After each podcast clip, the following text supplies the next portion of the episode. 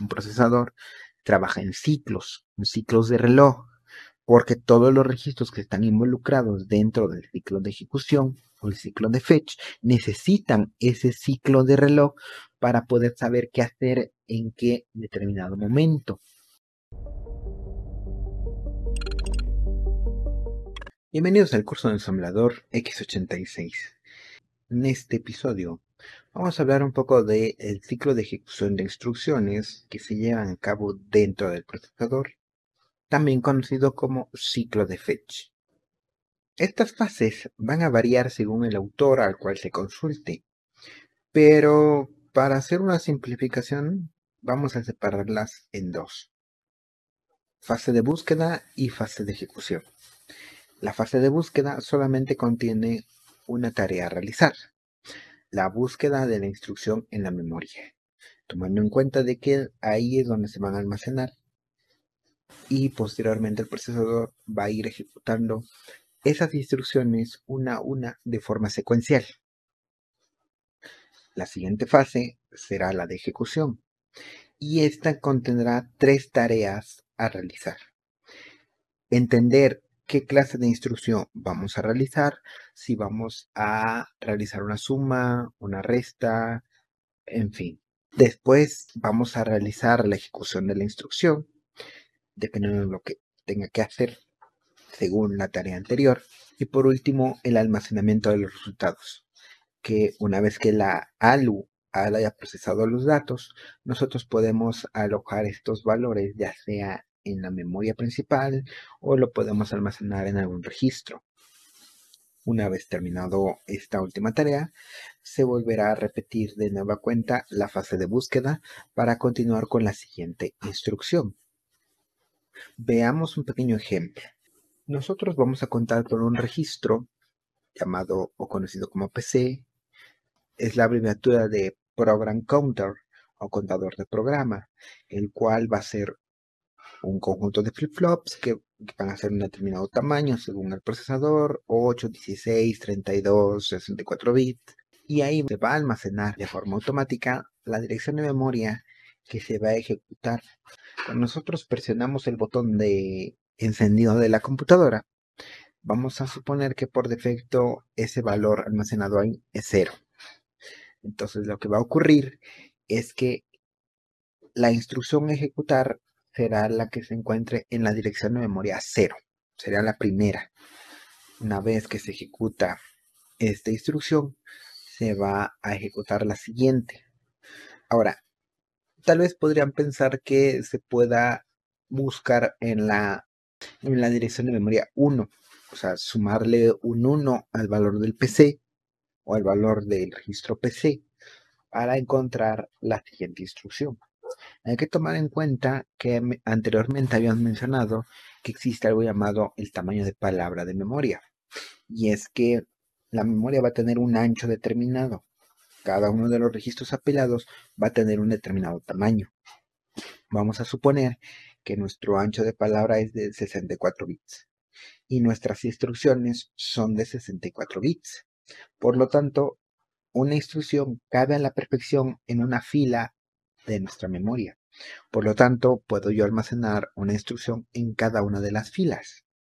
Sin embargo, en la vida real no funciona precisamente de esta manera. Va a depender del fabricante y de muchas otras variables. Y regresando al ejemplo anterior, yo puedo tener entonces una instrucción de tamaño 64 bits, pero mi tamaño de palabra de memoria es de 16 bits. Por lo tanto, esto quiere decir que voy a necesitar cuatro filas para almacenar mi instrucción.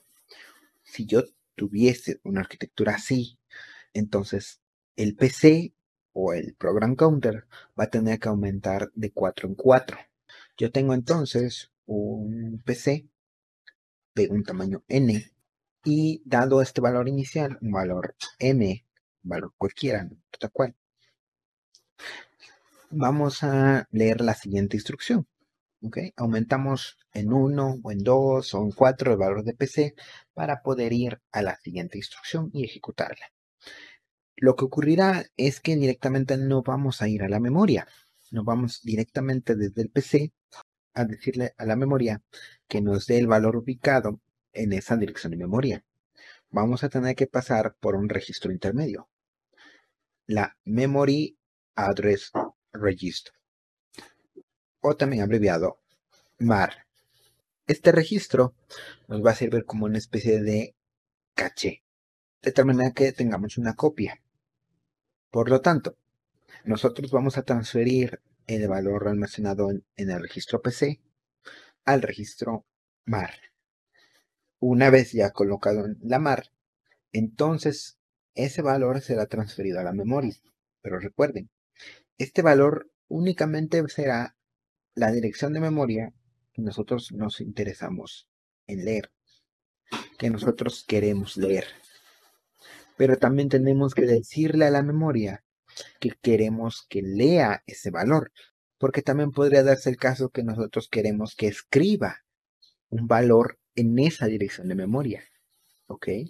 Entonces, nuestra unidad de control le va a mandar esa información por el bus de control. Por lo tanto, le vamos a mandar la dirección de memoria que vamos a copiar desde la mar y además le vamos a decir que queremos leer. Una vez la memoria recibe esos valores, dice, ok, voy a esta fila y voy a recuperar este valor y lo voy a enviar a la CPU. Va a pasar un determinado tiempo desde el momento en el cual nosotros mandamos estos datos hasta el momento en el cual la memoria nos ha respondido o ya nos envía los datos, que sería el tiempo de respuesta de esta memoria. Por lo tanto, la memoria nos va a regresar directamente el dato almacenado. Y este valor va a venir por nuestro bus de datos y será almacenado de forma temporal en un registro conocido como Memory Data Register o MDR. ¿Ok? Por lo tanto, el MDR tiene que ser del mismo ancho que el tamaño de palabras de la memoria. Que detalle ahí. Y esto quiere decir que si son más datos, vamos a tener que irlos leyendo por pedazos hasta que tengamos todo el dato por completo. ¿Ok? Ahora, ¿qué es lo que nosotros vamos a hacer con el MDR? Tomen en cuenta de que aquí nosotros le, decimos a la memoria que lo que estamos haciendo es leer la siguiente instrucción. ¿Ok? Entonces, este dato que nos revolvió la memoria es una instrucción. Tenemos nuestros bits que van a indicar el tipo de operación a realizar, nuestro código de operación y los datos involucrados en esa operación. Por lo tanto, vamos a mandar esta razón este valor almacenado en el MDR a un registro llamado registro de instrucción o IR. Vamos a enviarlo para allá, se hace la copia de la transacción y digo esto porque podría darse el caso que nosotros estemos diciéndole a la memoria que nos traiga un dato, no una instrucción. Por lo tanto, ahí copiaríamos ese valor del MDR a, por ejemplo, un registro o llevaríamoslo a la ALU, en fin. Entonces, hay que tener en cuenta que por eso necesitamos este registro intermedio porque dependiendo del tipo de operación que vayamos a realizar, vamos a estar realizando acciones distintas. Estas serían las microoperaciones internas de la CPU. Entonces, una vez que se encuentra la, instrucción en nuestro IR, aquí es donde termina la primera fase, la fase de búsqueda.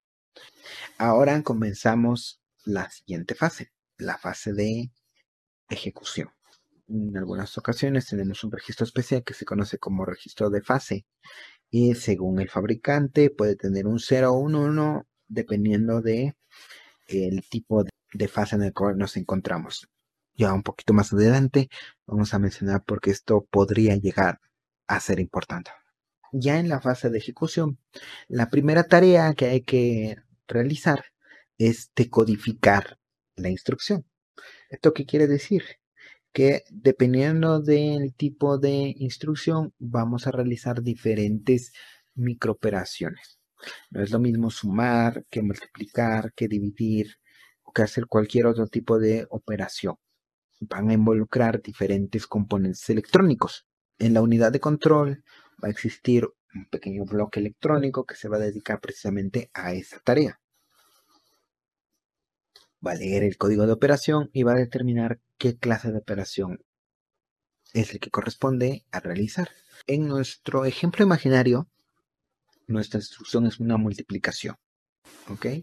Nuestra instrucción nos dice mul, que sería nuestro código de operación, con tres letras, multiplica el registro AX con 3. Ok. Entonces, lo que va a ocurrir es que la unidad de control va a decir, ok, esto es una multiplicación. Por lo tanto, vamos a involucrar a la unidad aritmético lógica. Vamos a hablar con la ALU. ¿Qué datos necesita la ALU?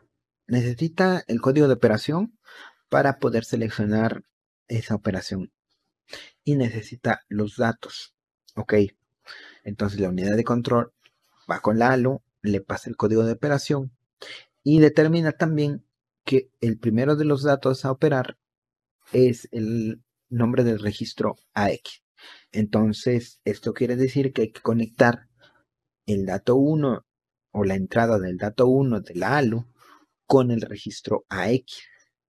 Aquí, internamente lo que está ocurriendo al momento de estar direccionando los valores hacia uno u otro lugar, también estamos utilizando multiplexores. Entonces, la unidad de control se está encargando de enviar estos códigos de operación a estos multiplexores para que en este caso la ALU conecte su entrada de dato 1 a nuestro registro X. O sea, directamente esos alambres estén interconectados entre sí. Y el segundo valor será el será el número 3. Por lo tanto, va a interconectar la entrada del dato 2 con la última parte de nuestra instrucción, porque directamente se encuentra ahí. Estoy diciendo en mi instrucción mul a x, 3. Por lo tanto, ese 3 viene implícito en la instrucción. Por lo tanto, tomo el valor que tengo en mi registro IR, que corresponde a ese bloque de dato, y se lo mando a la entrada del dato 2 de la ALU. ¿Ok? Entonces mi ALU recibe mi código de operación que es multiplica o mul. Recibe en el dato 1 el valor que está almacenado en el registro AX y recibe como dato 2 el valor 3 que está en el registro de instrucción. ¿Ok? La ALU hace su trabajo, recibe los datos, recibe el código de instrucción, hace la multiplicación. Ahora, ¿dónde vamos a guardar estos datos? Tenemos dos posibles vías. Uno, almacenarlo en un registro o almacenarlo en la memoria principal. Claro, tenemos que mandar si es que queremos mandarlo a la memoria principal, tendríamos que mandar el, dato al MDR y mandar la dirección de memoria donde lo vamos a guardar en la MAR y hacer todo este proceso. Sin embargo, nuestra instrucción nos está diciendo mul a x, 3.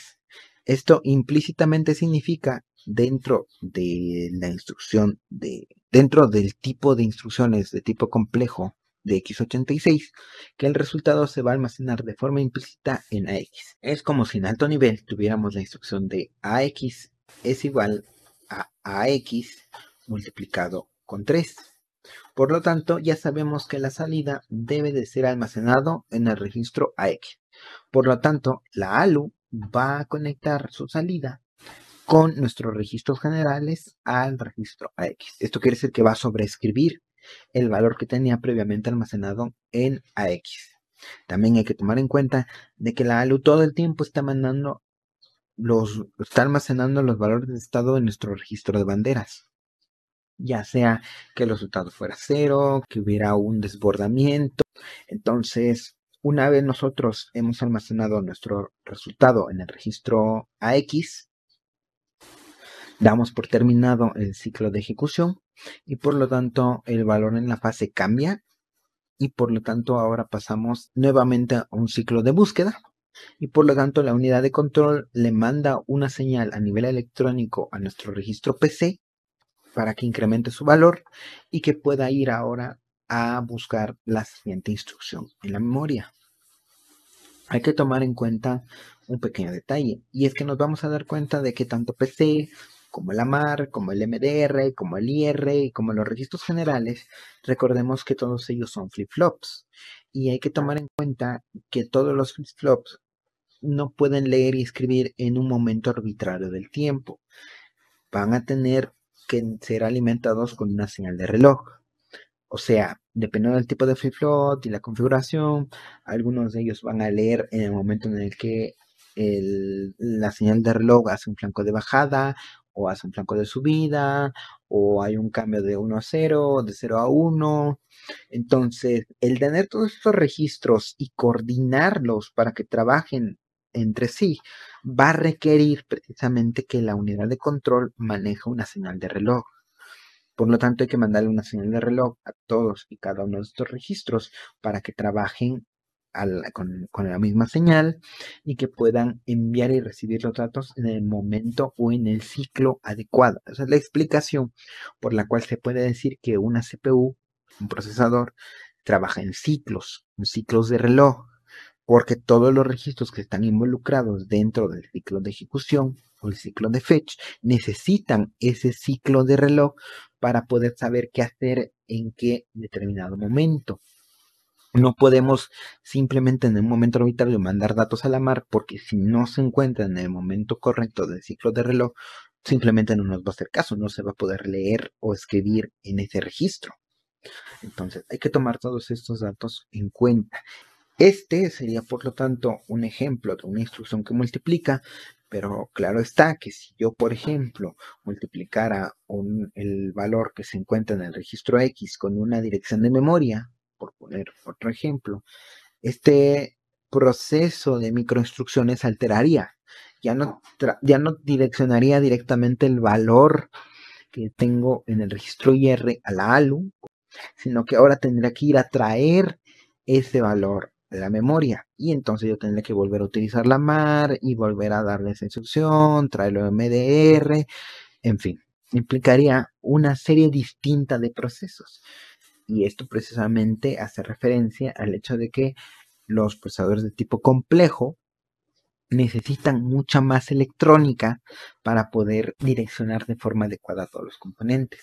De ser mucho más sencillo, como por ejemplo en el caso de los RISC, nosotros no tendríamos esta forma de, trabajar, sino que directamente yo diría, voy a cargar el dato en esta dirección de memoria y lo voy a almacenar en tal registro, voy a cargar este otro dato y lo voy a almacenar en tal registro, y aparte sería, toma el registro A y el registro B, multiplícalos y guárdalos en el registro C. Y si yo quiero ese valor en memoria, entonces toma el valor C a memoria. Sería mucho más simple las instrucciones que yo tendría que manejar.